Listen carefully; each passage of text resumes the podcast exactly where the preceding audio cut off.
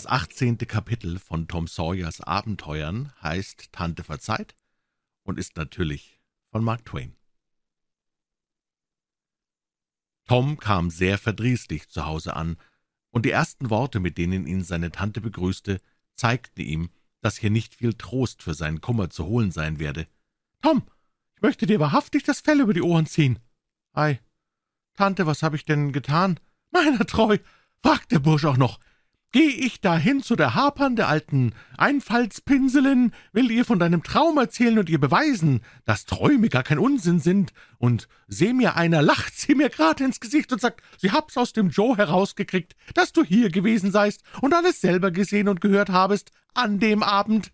Ich denk, mich rührt der Schlag. Tom, was soll denn aus dem Jungen werden, der sowas tun kann?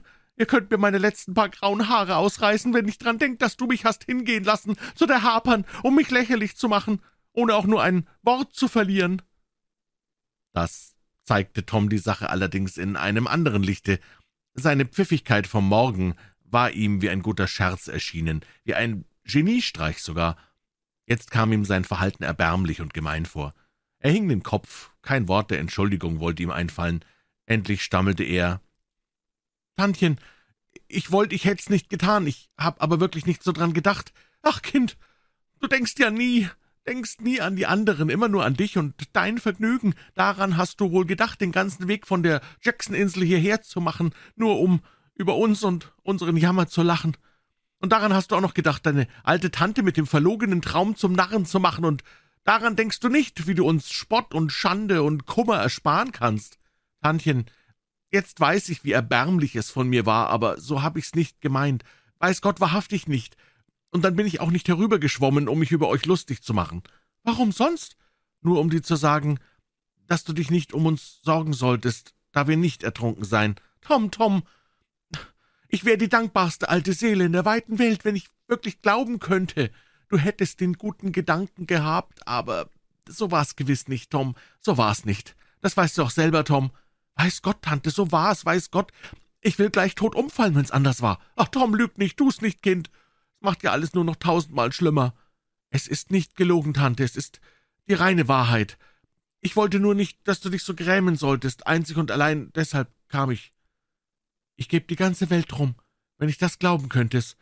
Würde fast alle deine Dummheiten aufwiegen, Tom, ich wollte gar nichts davon sagen, dass du so schlecht gewesen und davongelaufen bist, wenn ich das nur glauben könnte. Aber Kind, Kind, es kann ja nicht sein, es geht gegen alle Vernunft.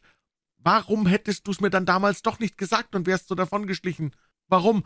Ja, siehst du, Tantchen, als ihr vom Trauergottesdienst und all dem spracht, da schoss mir der Gedanke durch den Kopf zu kommen und uns unterdessen in der Kirche zu verstecken, und ich war so voll davon, dass ich mir es nicht verderben wollte. Ich, es war doch auch Kapitalgeld.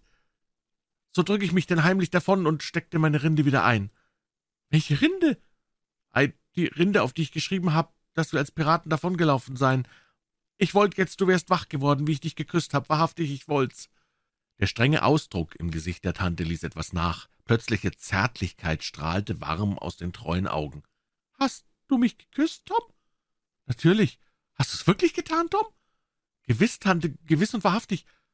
Warum hast du mich geküsst, Tom?« »Weil ich dich lieb hab und weil du da gelegen hast und geseufzt hast und gestöhnt und es hat mir leid getan.« Die Worte klangen wahr. Die alte Dame konnte ein Zittern in ihrer Stimme nicht ganz unterdrücken, als sie sagte, »Küss mich noch einmal, Tom, und mach, dass du wegkommst. Zeit zur Schule, du hast mich genug geärgert.« Im Moment, da er weg war, stürzte sie zum Schrank und riss die traurigen Überreste der Jacke hervor, in der er Seeräuber gewesen.